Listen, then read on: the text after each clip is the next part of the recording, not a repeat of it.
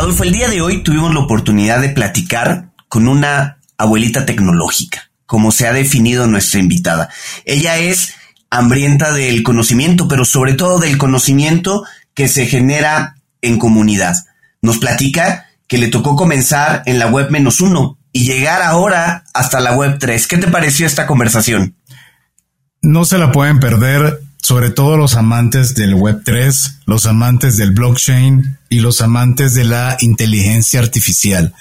Todo esto reunido en un solo episodio con una persona que es experta en todo lo que tiene que ver con este interesante mundo, Luz Margarita Saucedo, realmente una verdadera migrante digital. Así que escúchenlo aquí en Cuentos Corporativos.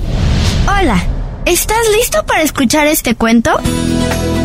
Vas a disfrutar de grandes historias y valientes protagonistas. No pelean con dragones, pero peor aún, se enfrentan al mundo real. Y como todo cuento, este también empieza con un había una vez. Que lo disfrutes. Adolfo, ya hemos platicado varias veces de blockchain y del impacto que tiene en muchas áreas. Bueno, la obvia es las fintech, ¿no? Pero también, por ejemplo, en el tema de salud como cuando hablamos en el episodio 176 con Daniel Uribe de genobank.io que nos comentaba de la importancia de asegurar que tu genoma no vaya de un lado a otro. Y esto, bueno, utilizando un bio NFT. ¿Te acuerdas de esta plática? Sí, fascinante. Si no han escuchado ese episodio, no duden en ir y escucharlo porque está increíble. La verdad es que blockchain es una tecnología que tiene muchos usos. Mencionaste el tema financiero y salud, pero también sirve para autenticar contratos o documentos, reducir el fraude y registrar información. Bueno, al final creo que lo más importante es distinguir que blockchain no es para nada solo Bitcoin. Seguramente es un gran protagonista, pero lejos de ser solamente eso. Es una tecnología que permite las transacciones, que las transacciones se registren en un registro contable distribuido en la red, almacenándose en bloques y vinculándolos, creando una cadena que es como que la gran maravilla del, del, del blockchain. Y al final todo es muy transparente y permanente. Nadie puede modificar ni eliminar una transacción de este registro contable. ¿Cómo lo ves? Pues mira, la verdad es que es algo muy interesante cuyos usos me parece que no conocemos en la totalidad. Y hoy platicaremos justo con una experta que ha desarrollado ya carrera en este tema y que y con la que tendremos seguramente una gran charla. Así que iniciemos con nuestras palabras mágicas. Una vez una joven nacida muy al norte de México, en la ciudad de Nogales, Sonora, ella decide estudiar la licenciatura en Ingeniería Industrial en Administración en la Universidad de Sonora, en Hermosillo, la capital del estado. Poco tiempo después contrae matrimonio y se traslada a Mexicali, Baja California, donde equilibra sus roles de esposa y madre con la docencia en la Escuela de Ingeniería de la Universidad de Baja California. A lo largo de su trayectoria académica fue tomando roles de más responsabilidad a la vez que seguía estudiando, por lo que se graduó de la maestría en Administración Internacional, un doctorado en Educación y posteriormente una maestría en Diseño de Proyectos Educativos Virtuales. Nos acompaña Luz Margarita Saucedo.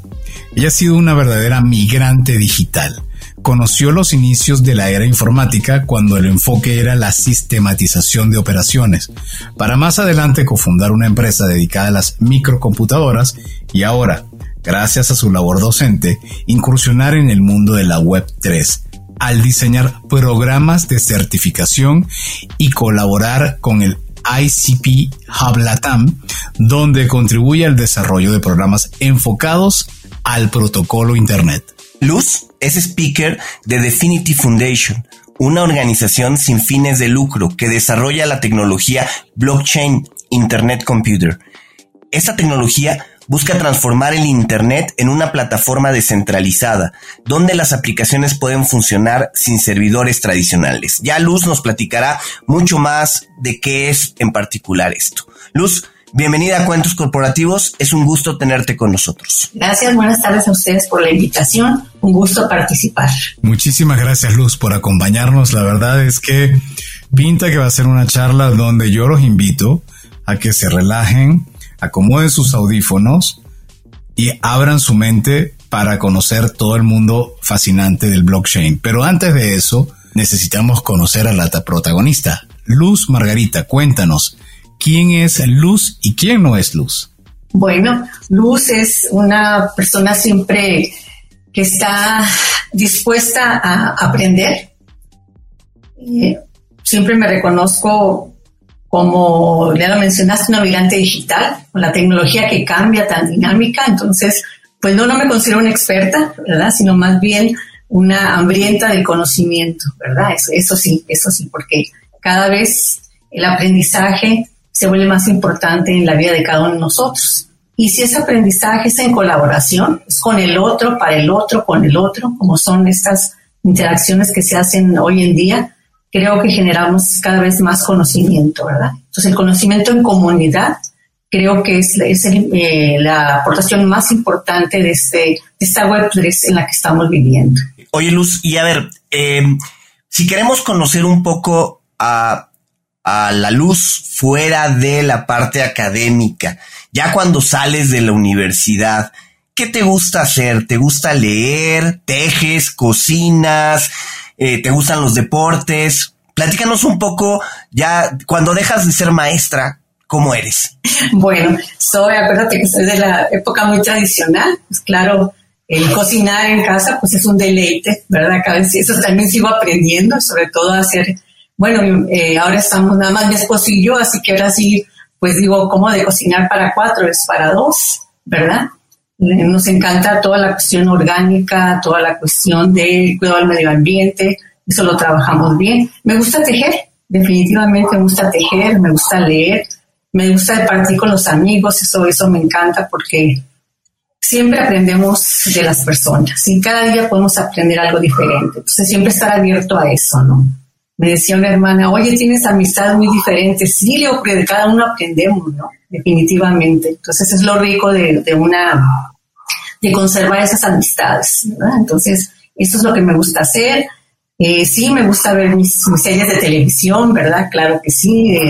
de repente me sorprende, imagínense ustedes de mi, de mi época, la época actual, este, todo lo que me sorprende ahora en, la, en las series, ¿no? Pero bueno, digo, vamos, viendo, vamos teniendo esa apertura, ¿no?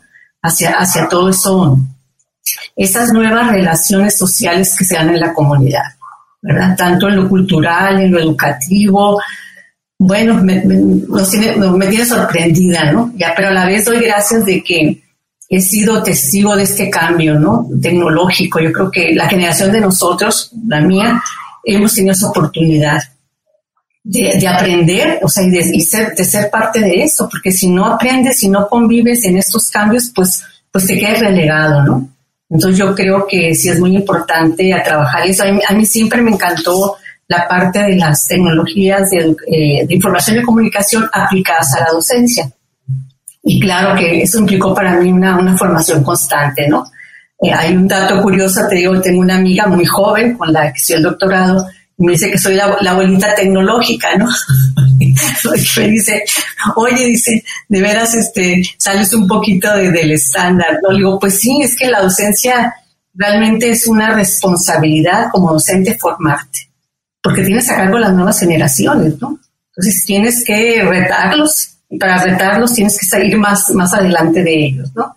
Pero sin, sin embargo, aprender de ellos, ¿verdad? Tener esa apertura. O sea, ¿qué me puedes enseñar hoy, verdad? Entonces, creo que por ahí ha sido mi, mi convivencia, pero creo que no puedes dejar a un lado la, educación, ¿verdad? Si estás con los amigos, estás educando, porque estás conviviendo, estás compartiendo, de alguna manera estás educando, ¿verdad? Estás con la familia, con los hijos, ni se. Cada, cada acción que hace uno lleva un impacto educativo, ¿sí? Y lleva algo de cambio hacia el otro, ¿sí? Entonces, esa es, esa es a grandes rasgos mis interacciones. Luz, eh, tienes una amplia carrera en la parte docente, en la parte, por supuesto, en la formación académica que, que has cosechado, pero bueno, todo tiene un inicio. ¿Cómo arranca esa semilla que te lleva a todo lo que has logrado hoy desde el punto de vista de esta formación académica? ¿cómo fuiste armando ese bonsai que permite hoy que te tengas el conocimiento que hoy en día estás manejando? Pues lo primero es la familia, porque creo que el, principal valor de, mi familia, de mis abuelos, era eso, era la educación, ¿sí? O sea, fijarse en eso, ¿no? La, en, la, educación de la persona, en la formación, y, siempre fue muy relevante para la familia y lo es ahora, ¿no? Luego, afortunadamente, mi esposo siempre me incentivó, ¿verdad? Ahora, porque me decía, bueno, ahora que tienes un poquito de tiempo, los hijos grandes, esté adelante, ¿no?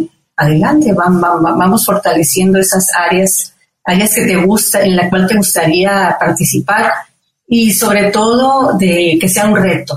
Es decir, siempre buscar lo, lo que no conozco o no me agrada mucho, ¿no? Un ejemplo, hasta la fecha yo no sé los videojuegos. ¿eh? Cuando con mis hijos o mis nietos soy malísima para los videojuegos. O sea, pues no me nace a estar ahí. Sin embargo, digo, pues tengo que aprender, ¿verdad? Entonces de repente me entré en curso de videojuegos nomás para ver qué, qué era lo que se hacía, ¿no? O sea, aunque no me voy a dedicar a eso. Entonces yo creo que siempre es eh, esa parte que no dominas, tratar de dominarla. Finalmente, te digo, los nuevos eh, descubrimientos que han hecho sobre el aprendizaje. Antes se decían, eh, si recuerdan ustedes, eres visual, pues vamos a darle visual. Eh, y ahora no, dice al contrario. Si tú eres visual, te vamos a dar las otras alternativas de aprendizaje para que fortalezcas esas áreas. ¿sí? Yo, soy, yo estoy muy de acuerdo con eso. Es decir, que, ¿con qué no me siento cómodo, no? Pues hay que atreverse a trabajar en eso, ¿no? Entonces creo que fue parte de lo que, de lo que sucedió conmigo. La cuestión de yo estar, como le digo a alguien, de pasar yo creo de la, de la web menos cero, porque así, así empecé, a la web 3, ¿no? A la web 3 definitivamente. Y también creo que a un impulso, yo sé que la mayoría dice, no, pues porque estás aquí, no, pues porque mis padres, mi familia, etcétera. Pero en mi caso es un dato muy curioso porque en realidad mi hijo fue el que me impulsó a esto, ¿verdad? Oye mamá, tú estás en la educación, estás en la formación, pues vente acá, vente acá a la web 3 que también se necesitan personas que diseñen si espacios de aprendizaje, experiencias de aprendizaje para estas personas, ¿verdad? Porque estamos hablando de aprendizaje de adultos, ¿sí? Que es la andragogía, que es una, una ciencia muy hermosa porque dice, como adultos aprendemos diferente y por lo tanto los espacios de formación, las experiencias de aprendizaje deben partir de esa manera, ¿sí? Porque no estamos educando a niños, que a jóvenes, somos adultos, ¿sí? Entonces, ¿de qué manera diseñamos esto? Entonces, platicando con mi hijo, pues acá precisamente son adultos, precisamente tenemos esa necesidad de espacios bien diseñados, bien conformados, y pues me atreví, ¿verdad? Me atreví, bueno, vamos, vamos haciéndolo. ¿no? Oye, Luz, y a ver, para ir entrando un poco en materia, ya que nos compartes que es tu hijo el que te anima a conocer un poco más de Web 3.0. Sí. ¿Cómo definiríamos o cómo definirías tú el Web 3.0 para pues alguien que está comenzando a conocerlo? ¿Qué es? ¿De qué se trata? Sí, eh, regularmente la primera interacción que tenemos con Internet, si tú recuerdas, yo recuerdo la primera vez este, abrí el correo electrónico, ¿no? Y simplemente el abrir, pues era tu nombre, tu fecha de nacimiento, ya una, este, varios datos que al inicio ni lo pensabas, ¿verdad? Te registrabas, dabas toda la información, todos los datos, hasta el nombre del gatito, el nombre del perrito, todo ahí va, ¿no? ¿Sí? Entonces, en, en, antes de la web 3, para tú interactuar con esas aplicaciones, para interactuar con el otro, era a través de dar tu información completa, ¿sí? Es decir, das tu información a terceros para que la manejen, ¿sí? A cambio de permitirte que interactúes en esas aplicaciones, ¿sí? Pues ya después, eh, si ustedes recuerdan, ya con tantas cuestiones que hubo de uso o mal uso de los datos, ¿sí? El, Facebook, de todas esas cuestiones que nos impactaron, eh, Dije, oye, pero estamos vendiendo, nos estamos vendiendo nosotros, ¿no? Estamos, o sea, todas esas empresas funcionan porque nos siguen a nosotros como productos, nuestra información, ¿verdad? De repente empezamos a sentir los efectos cuando nos hablaban por teléfono, ¿no? Dice, pues, ¿quién te dio mi teléfono, verdad? Pues ahí estaba, ¿no? Entonces creo que precisamente es lo que cambia. Interactuar en la web 3 significa que tú eres dueño de tu información, eres dueño de tus recursos. Así tan sencillo, ¿no? Entonces creo que es una gran ventaja eh, que, tiene, que tienen estos nuevos, estos nuevos protocolos de blockchain y que debemos aprovechar, ¿verdad? Definitivamente. Ahora, un punto súper interesante a tratar de, descubrir o, conocer gracias a ti es cuál es el rol del blockchain dentro de la Web3. Sí, el, el rol que forma, el, el rol que, que, tiene la Web3 es que es el, conducto por el cual, ¿sí? el conducto por el cual se desarrollan las aplicaciones, se desarrollan las aplicaciones a través de las cuales se van a resolver problemas, ¿sí? Como decían ustedes, hay un problema en la cuestión de conservación de mi información, ¿sí? O sea, de ser yo propiedad, como decías tú, eh, tu ADN o simplemente tu expediente médico, ¿no? O sea, eso es una información valiosa. Entonces digo, ese es un problema para mí. Ah, bueno, blockchain la resuelve y dices, bueno, eso se va a quedar encriptado, va a tener un NFT y ese eres tú el dueño. Únicamente tú lo, lo vas a dar a tu médico, ¿verdad? Cuando hayas un tratamiento para que ahí sepa todo tu historial que no ha sido modificado, ¿no? Ya si el médico hace algún tratamiento, etcétera, tú autorices a que ya escriba ahí, ¿verdad? Este, a luz, trata tratamiento, etcétera, y cierra, ¿no? Cierra el expediente y te lo vuelve a regresar. Pues como mencionaban eh, muy bien hace un rato, ahí queda todo registro, nadie lo puede, nadie puede este, cambiar ninguno de los datos, ¿sí? Ahí quedó registrado. Sí, entonces yo creo que es una, es una de las, de las ventajas que se tendría. Entonces blockchain es, es el vehículo, son los que se llaman los contratos inteligentes, ¿no? Todo esto es cuestión de programación, pero siempre, siempre dando crédito a quien va interactuando en ese contrato. Siempre, siempre hay esa, esa parte que yo creo que se respeta mucho la, cuestión ética, ¿no? Que decimos en un momento dado ahí con los plagios, con todas esas cuestiones de documentación que de repente decimos, oye, este, yo parece que ya vi ese documento con otro autor, ¿no? Y de repente aparece con otro. Pues aquí no se podría dar eso, ¿no? Porque diría, sí, pues, eh, fue originalmente de esta persona, alguien más le agregó, que es lo que se trata, y ahora sigue utilizándose, pero siguen dando la huella, ¿no? Pues aquí también es el caso de los desarrolladores, de los que programan, ¿verdad? Recuerden, todo es código abierto, todo se utiliza, pero es decir, si lo usó Luz, ahí dejó su huella, si lo usó María, ahí dejó su huella y ahí va, ¿sí? Simplemente aquí es una, una cuestión de ética, ¿no? Dar crédito a quien originó el programa original ya que, ya que lo modificó, ¿verdad? Oye, Luz, a ver, parecería que el mundo supo de blockchain a partir de Bitcoin, ¿no? Y muchas veces relacionamos una cosa con la otra o, pensamos que están totalmente ligadas. Eh, hoy sabemos que, que, no necesariamente es así, que blockchain tiene otros usos. Eh, ¿Tú nos puedes platicar un poco como de dónde más se puede usar el blockchain? ¿Dónde más podemos ver aplicaciones de esta tecnología? Sí, o sea, lo que pasa es que pues, lo, que más suena son las criptomonedas, ¿no? Blockchain, eso es, lo que todo el mundo estamos atentos ahí, sobre todo aquí con El Salvador, noticias de que ya hay eh, la reglamentación, etcétera, ¿no? Pero en, en la vida cotidiana, claro que se están usando, ¿sí? Simplemente por el lado de los artistas, ¿no? Por el lado del arte que tienen su música, que tiene la sus canciones. Todo eso puede quedar protegido en la blockchain, ¿verdad? Y naturalmente eso, cualquiera que lo use, pues debe dar, crédito al, autor original. Ese es en el caso de las artes, ¿no?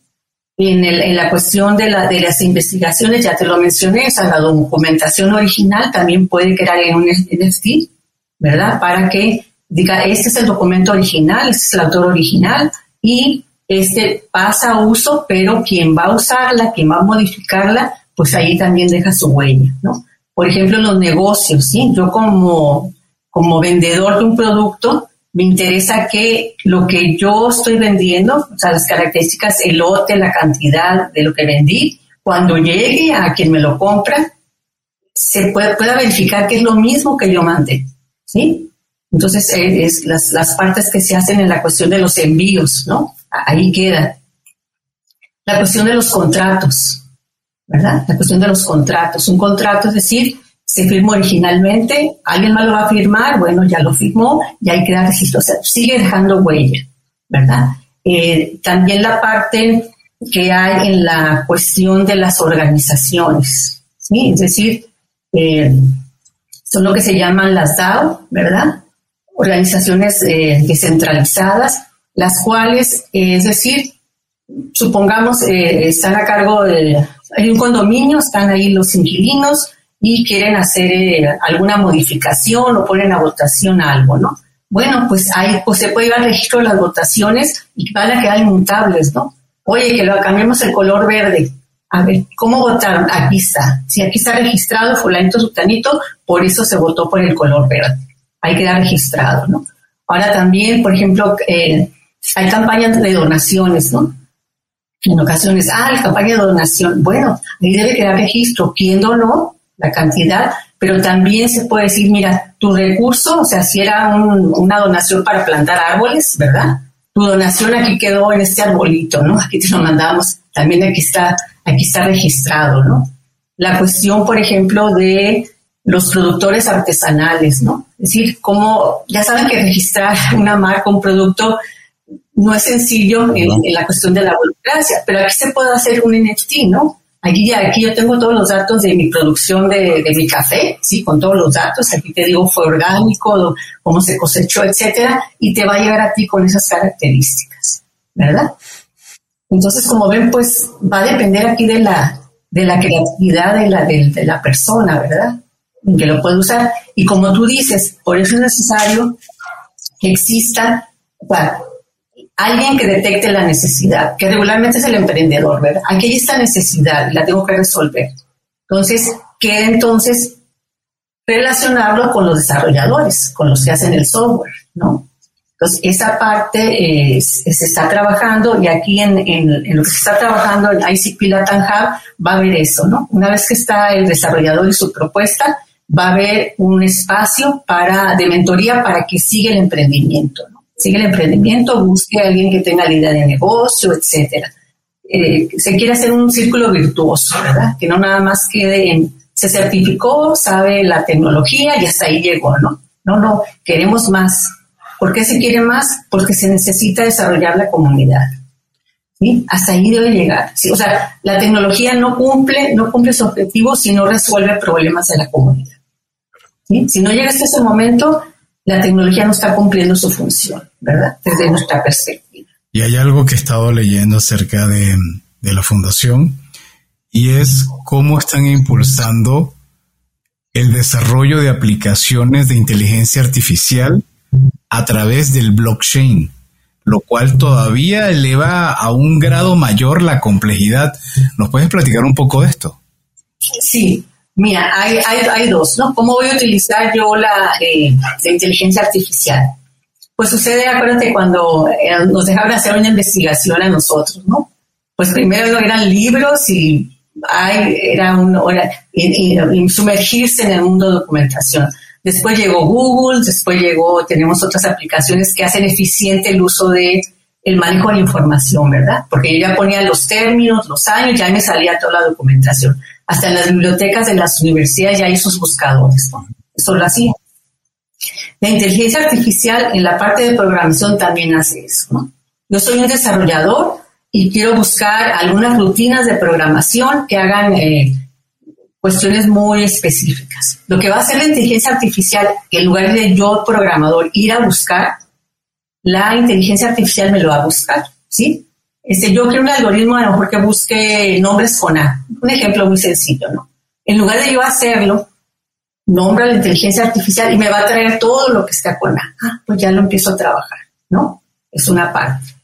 Ahora, la otra es, en las aplicaciones, sobre todo de negocio, hay aplicaciones, hay partes del negocio que son muy rutinarias, ¿sí? En este caso, les comento de una aplicación que salió de su última certificación.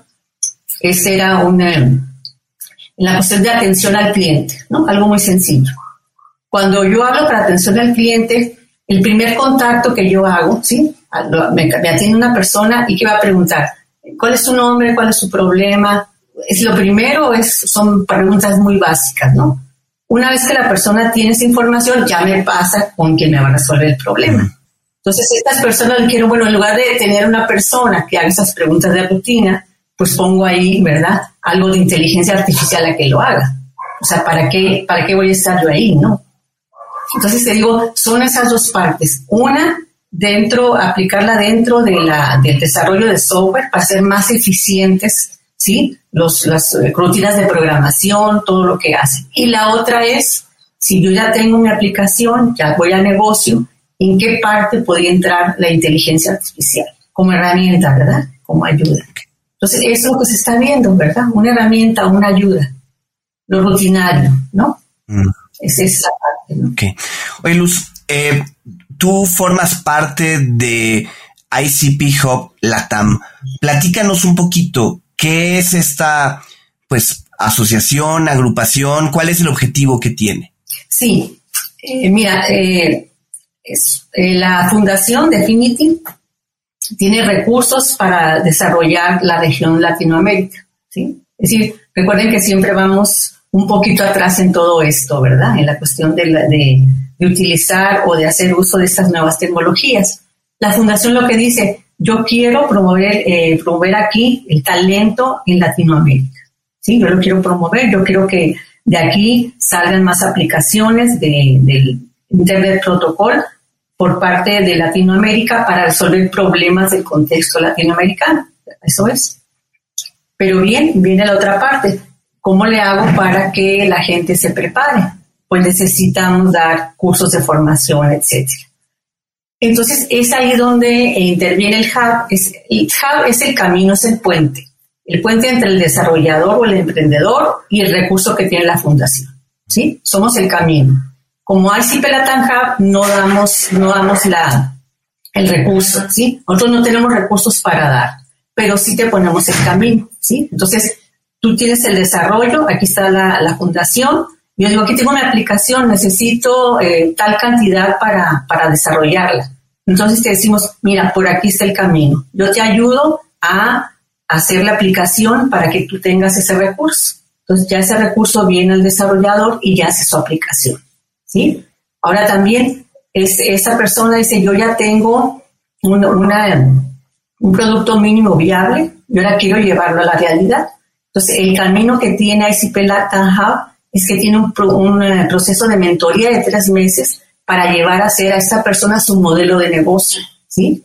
Ya para que determine su mercado, sus usuarios, ya que está listo, ahora sí decimos, a ver, fundación, mira, aquí está este proyecto, ¿qué tal si lo apoyas? Entonces viene y ya la fundación lo apoya para que esta persona lleve su emprendimiento a la realidad, ¿sí? Entonces somos ese camino. Eh, a mí se me hace similar, eh, ustedes saben que siempre hay becas para estudiar, ¿sí? Ahí están las becas. Y de repente, ¿cuántas se utilizan? Mínimo. ¿Por qué? Porque no es sencillo. Todo el papeleo que piden todos los... Pues, de repente la persona dice, ah, hasta aquí llegué, ¿no? Se desanima. Entonces, es lo que sucede aquí también. La fundación tiene el recurso, pero necesitan las personas saber cómo llegan a esos recursos, ¿sí? Cómo llegan, cómo se preparan porque ahí la fundación te pide fundamenta tu propuesta, ¿no? Dime qué vas a hacer, cómo lo vas a hacer, qué, métricas vas a tener, cuál es tu equipo, ¿sí? Entonces, a todo eso ayudamos a, los equipos, a, las, tanto en particular al desarrollador como si es un grupo de personas con una idea de emprendimiento. Y bueno, de hecho, sobre eso quería preguntarte, eh, recientemente se informó que la fundación lanzó un programa de recompensas de alrededor de 5 millones de dólares para impulsar el desarrollo de aplicaciones de inteligencia artificial en blockchain. Estaría interesantísimo que nos pudieras comentar actuales y del pasado ejemplos de lo que se ha podido desarrollar gracias a este tipo de iniciativa. Pero, por favor, coméntalo después de este corte, ya regresamos. ¿Te fuiste de vacaciones y no sabes cómo retomar?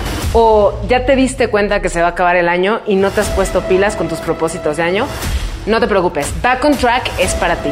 Es un entrenamiento de cuatro semanas con el cual vas a retomar el camino, vas a entrenar de manera eficiente, inteligente para progresar y no parar. Encuentra tu mejor versión con Back on Track en WOS.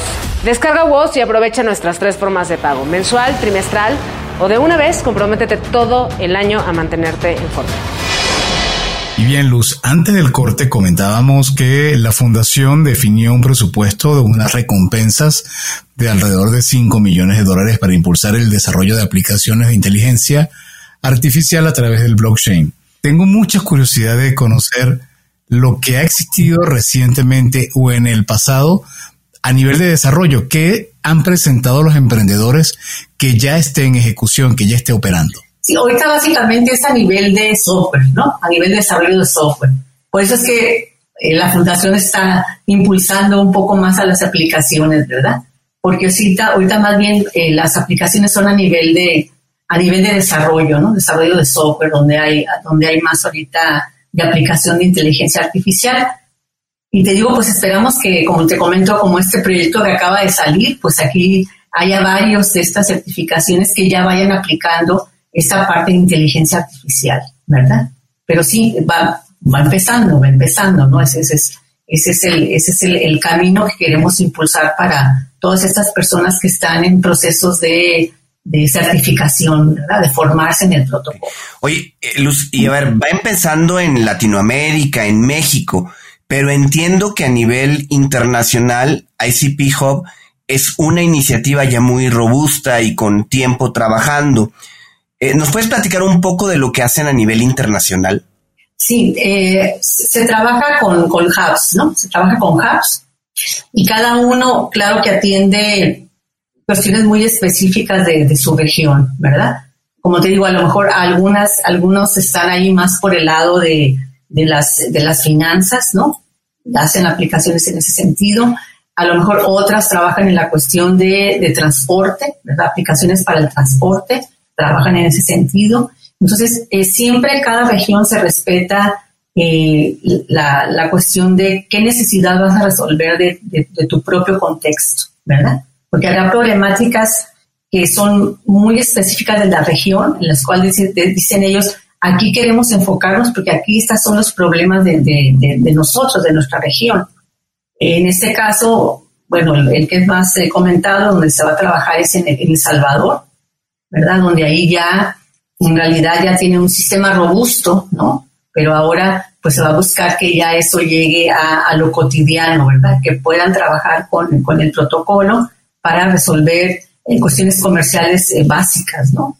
Entonces es lo que se trabajaría. Pero sí, volviendo a tu pregunta, eh, ICP, ICP como Definity apuesta a cuestiones de resolver problemas de cada comunidad, ¿sí? Entonces, sí son muy diversas, son, son, de negocios, de transporte, de finanzas, ¿verdad? Entonces, sí, sí, en realidad se está apostando para eso. Luz, eh, te voy a hacer una consulta un poco quizá filosófica. Eh, sobre la Web 3, como que existe una sensación, por lo menos es lo que he leído, donde todavía no pareciera que no queda muy claro en qué momento va a ser un game changer y así como la Web 2 este, se convirtió en tendencia y acabó con la Web 1 la Web 3, Web 3 todavía pareciera que no termina de arrancar. No sé si es porque los que hoy en día están del lado de la Web 2 no quieren y sienten que se van a ver cortado de privilegios o no sé si es porque la tecnología todavía no está suficientemente, no digamos que democratizada o expandida para que la Web3 ya esté al 100% en nuestras manos.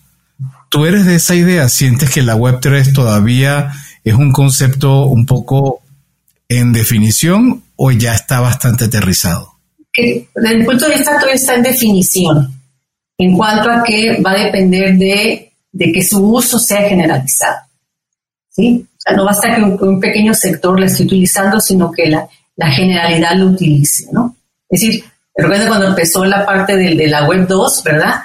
Pues eh, ya en la actualidad, o sea, ¿cuántas personas se han forzado a utilizarlo, no? Los bancos que te dicen, tienes que tener otra aplicación para, para poder interactuar. Entonces, ha sido de manera casi, casi eh, forzando a la persona, pero había, hasta hace algunos años, ¿verdad? Había personas que no tenían ni correo electrónico, ¿verdad? Empezando por eso, ¿no? Empezando por eso. Entonces, eh, también aquí ahora lo que ha facilitado es también el uso de celular. La mayor parte de las aplicaciones, la mayor parte de las aplicaciones están por los celulares, la mayor de las parte de las personas ya tienen su celular, entonces por ahí vamos empezando, ¿verdad? Por ahí vamos empezando.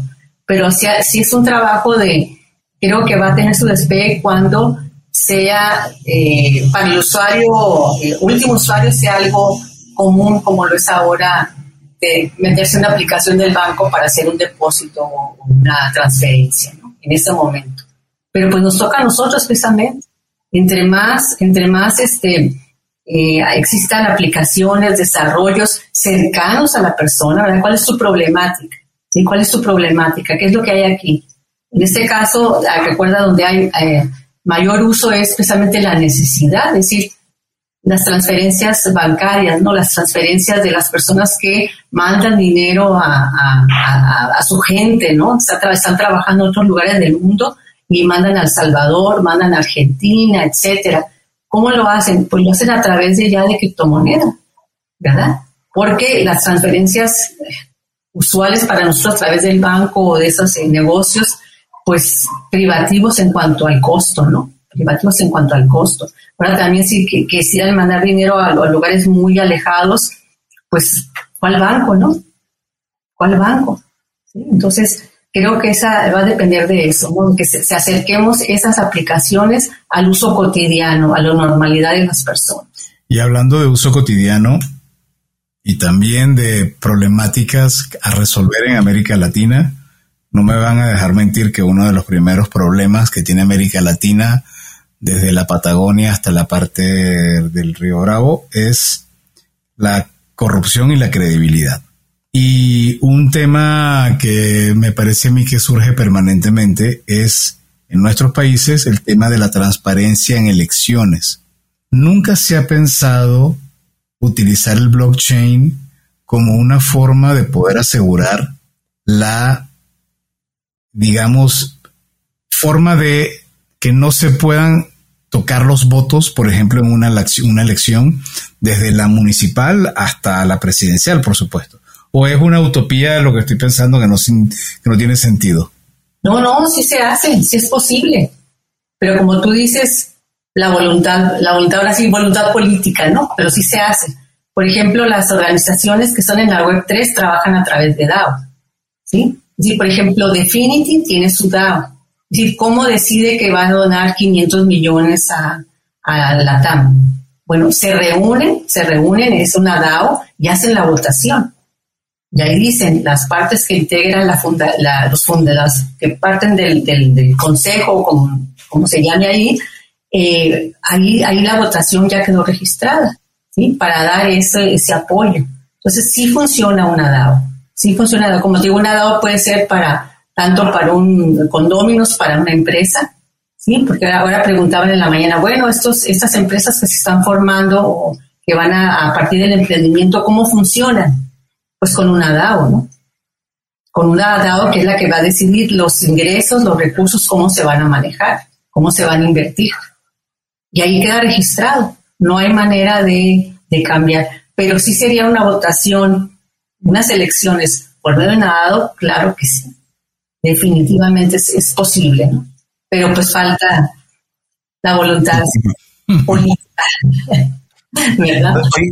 Luz, a ver, y en ese sentido, quizá no hablando de tema político, ¿no? Porque pues allá hay muchos intereses, pero a ver, si para poder implementar la, web 3.0, el mayor eh, reto, el mayor stopper tiene que ver con la parte de la voluntad, ¿qué argumentos podemos dar a pues a los emprendedores, a los empresarios que todavía no han dado ese paso? ¿cuáles serían como que los argumentos para convencerlos a migrar a esta web 3.0?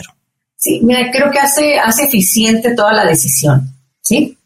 De repente se toman decisiones y luego dicen, bueno, vamos a averiguar cómo se tomó, quién lo tomó, qué se hizo, qué se modificó, y es una pérdida de tiempo, ¿verdad?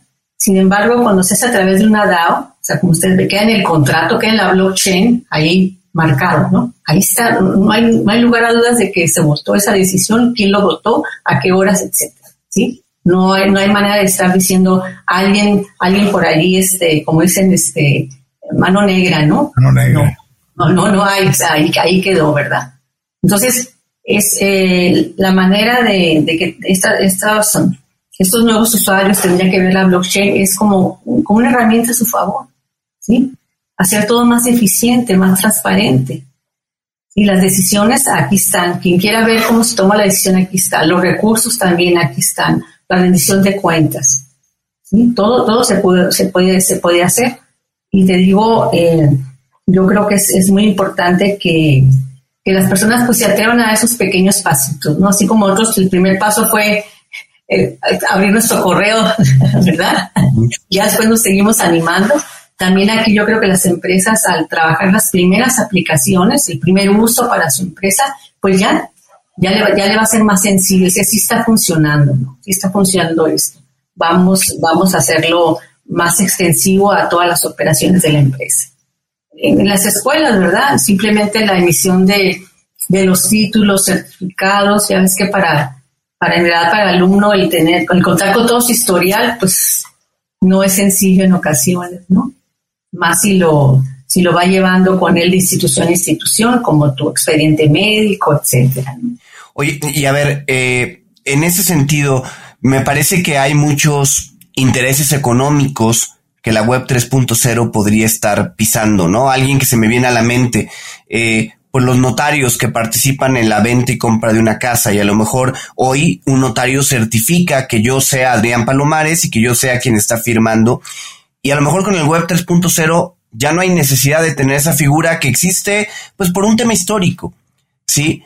Eh, ¿Qué es lo que está deteniendo más eh, este desarrollo de la web 3.0? ¿Esos intereses económicos o temas tecnológicos, de acuerdo a, tu apreciación? También tecnológico. Mira, tuvimos, eh, hace unos, uh, el año pasado creo una abogada. Era una abogada y empezó a trabajar todo esto, porque si a mí me interesa, porque me va a ahorrar muchísimo, ¿sí? El trabajar mis contratos con blockchain. Es, eficiente, ¿sí? Entonces, yo creo que ahí, eh, ahí más bien es eh, invitar a al resto de profesionistas a que se interesen, o sea, que, ellos, ellos tengan, ellos expongan la problemática, ¿sí? Yo en mi profesión, en mi despacho, en mi negocio tengo este problema, ¿sí? La blockchain, ¿cómo lo soluciona? ¿Sí? Como tú lo has dicho, el notario es porque tiene que llevar ahí eh, todo el registro de la documentación. Si es una compraventa, pues imagínate la escritura y quién la vendió, cómo la vendió, etcétera. Ahí podría quedar, ¿no?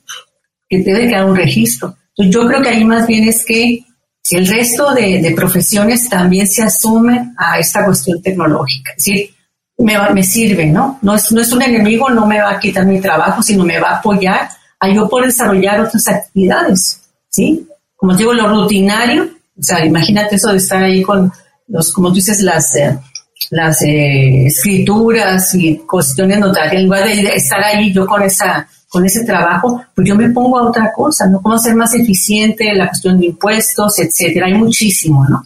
Entonces, creo que sí falta a otros profesionistas que también vean la blockchain como una herramienta, ¿no? Como antes, igual, igual, acuérdate que al principio ningún consultorio médico había computadoras, ¿no? Todos eran, eran escribir doctor y todo eso. Y ahora ya ya tiene su computadora, ya la utiliza, ya tiene un registro más ordenado, etcétera. Yo creo, yo creo que por ahí va a ser la, incursión de la blockchain en, otras actividades de la, de la vida diaria. Sí, de hecho, el, año pasado nosotros tuvimos varias participación de diferentes empresas que participaron en una un proyecto concurso que organizó la Cámara Franco-Mexicana con Endeavor se llamó We Start. No fue el año pasado, fue el año antepasado, ¿cierto? es que hoy, casualmente, y para nuestros oyentes y para Luz, hoy que estamos grabando este episodio, 16 de agosto de 2023, estamos cumpliendo tres años de cuentos corporativos. Y la verdad es que ya no me acuerdo si fue el año pasado o el año antepasado. Gracias. Y recuerdo un proyecto muy bonito que me tocó revisar porque tuve la oportunidad de participar como, como jurado. Y era una aplicación de, desarrollada con blockchain para un condomino a través del cual no solamente se podía eh, hacerlas este típico administrativo, eh, reservar lugares, etcétera, sino incluso pagar con una criptomoneda propia que se desarrollaba para el condomino, tomar las decisiones a través de la DAO, etcétera. Un proyecto hermoso. El proyecto fracasó. Eh, eh, hace poco encontré al, al desarrollador, me dijo, no salió adelante, no porque no funcionara, sino porque la adopción de la tecnología pareciera que todavía es temprana. Y bueno, recordé que en el año 2004, que pareciera que hace, fue hace muchísimo, pero son apenas 22 años, 19 años, 19 años, 19 años.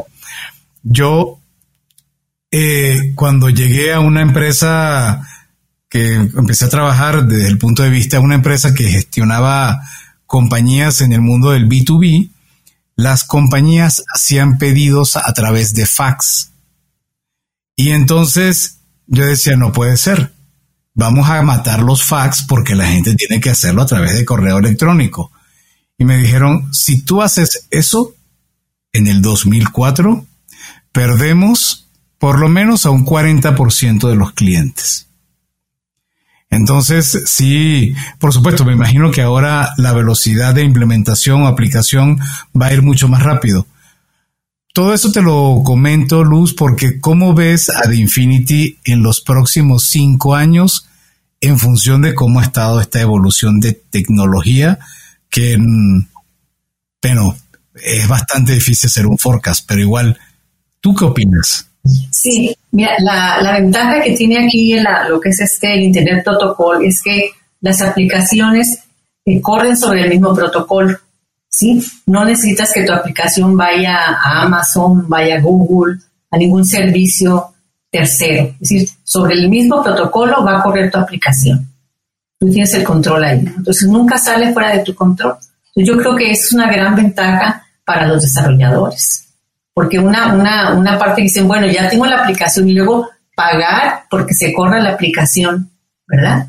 En la web 2, pues implica todavía un modelo de negocios eh, que considere costos extras. Sin embargo, aquí hay sí te la oportunidad de que tu aplicación corra sobre el mismo protocolo. Ya no tienes que hacer ese, eh, extra, costo extra, ¿no? Entonces yo creo que eso va a ser la gran diferencia. También, eh, ¿Por qué dices, bueno, qué le interesa aquí al protocolo, que más desarrollo? Porque entre más desarrollo, más eficiente hacen toda la cuestión de programación. Van sacando más problemitas, van haciendo más eficiente. Entonces, lo que ayuda es igual a la velocidad de las operaciones, las transacciones cada vez se reduce más. Reduce más el costo del gas. Entonces, todo eso, pues, como les comentaba, viene siendo un círculo virtuoso a la larga. Y eso es lo que te interesa a ti hacer más eficiente tu operación.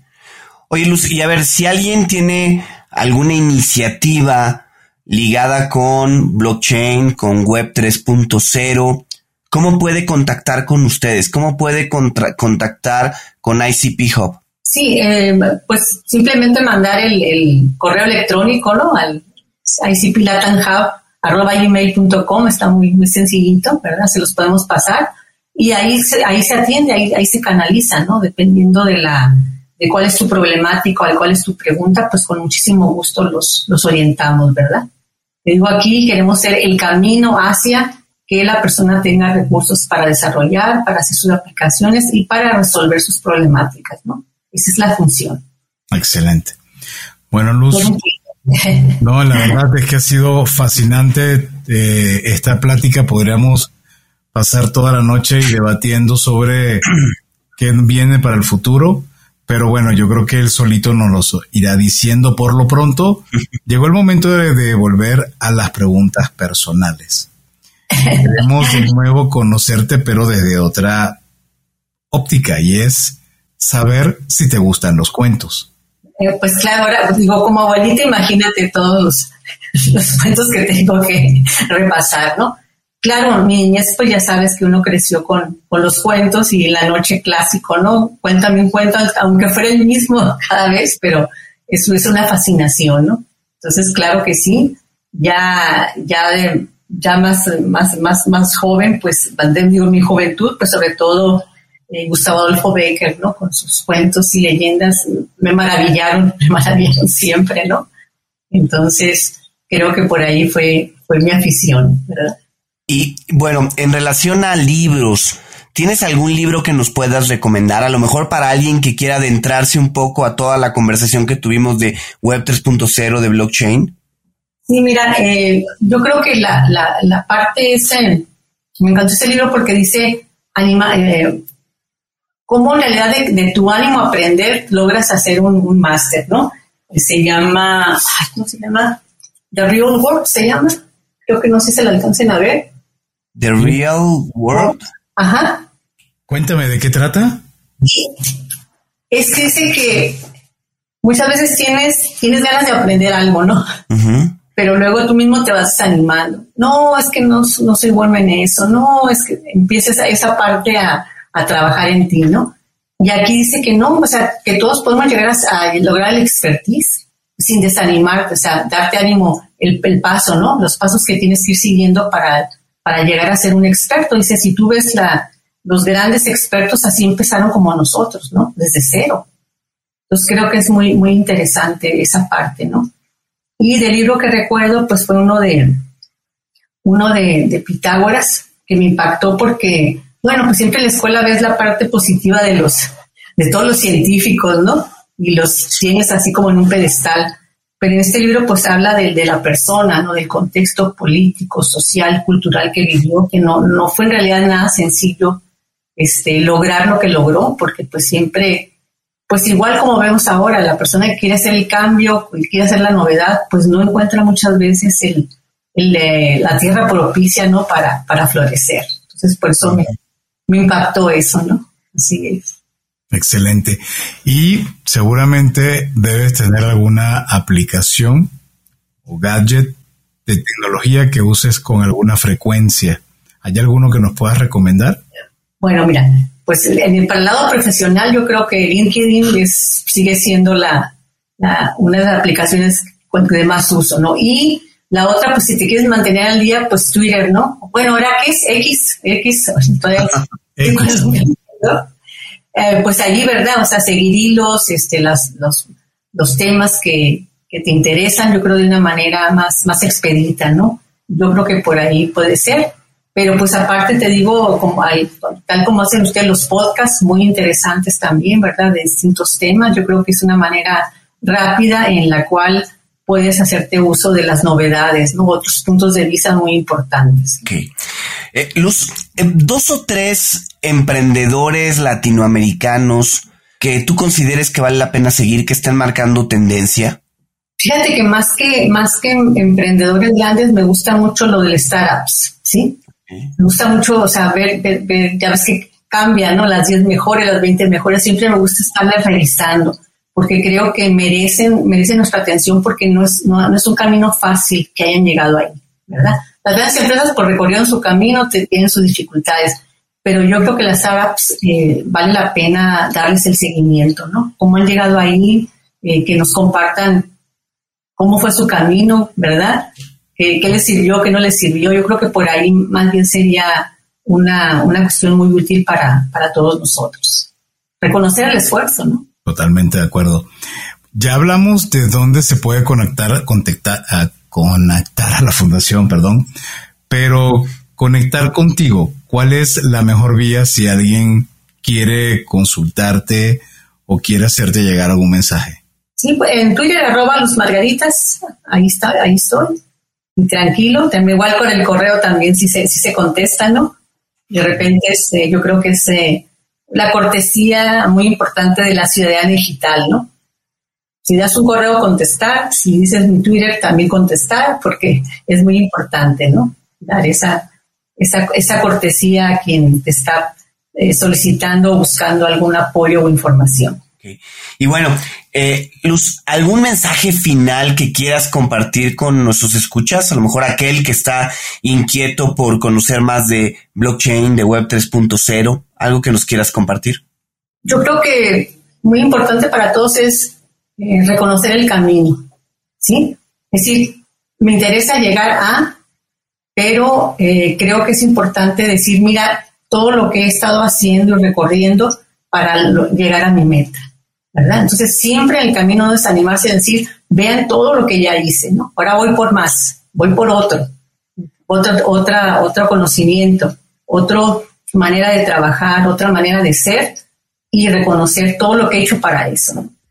De repente se nos pierde, ¿no? Porque ya llegamos, ya lo hicimos y pues muy bien, felicidades, pero hay que volver atrás y, verse uno ¿no? en retrospectiva. Esas altas y bajas que tuvimos y que nos llevaron a ser lo que, lo que ahora somos. Excelente. Bueno, muchísimas gracias a Luz, Luz Margarita Saucedo, por habernos acompañado y a ti por escucharnos. Si te gustó este episodio, entras en la aplicación, llegas a Spotify o Apple y nos puedes calificar con cinco estrellas. Te invitamos a escuchar nuestro programa Cuentos Corporativos Radio a través de la señal digital de Radio Mex, la radio de hoy. Todos los martes y jueves de 8 a 9 de la noche, hora de la Ciudad de México, en www.radiomex.com.mx. Y no pueden olvidarse de suscribirse a nuestro newsletter el newsletter de cuentos corporativos, donde conocerán más de nuestros invitados y sus recomendaciones. Es simple, www.cuentoscorporativos.substack.com y listo. Y bueno, como siempre decimos, las empresas, sin importar su origen, razón de ser o tamaño, tienen todas algo en común.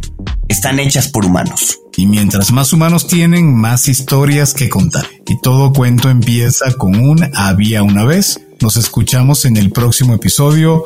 Luz Margarita, un gustazo haberte conocido. Muchísimas gracias por habernos acompañado. Muchas gracias. Un gusto participar. Gracias por habernos acompañado en esta historia. Esperamos que te haya gustado y que te inspire para combatir los dragones que enfrentas en tu aventura emprendedora. Nos vemos en el próximo episodio de Cuentos Corporativos.